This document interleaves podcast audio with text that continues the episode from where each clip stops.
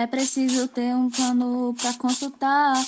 Hospitais cheios é um problema. A saúde é uma priorização.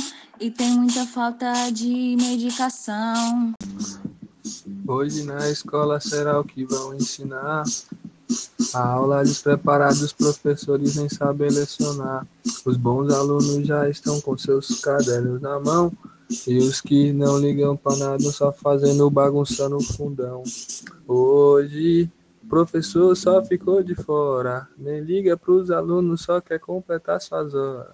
O que vai ser do futuro do país agora? Os alunos só bombam, bombam, bombam, igual o governo gosta.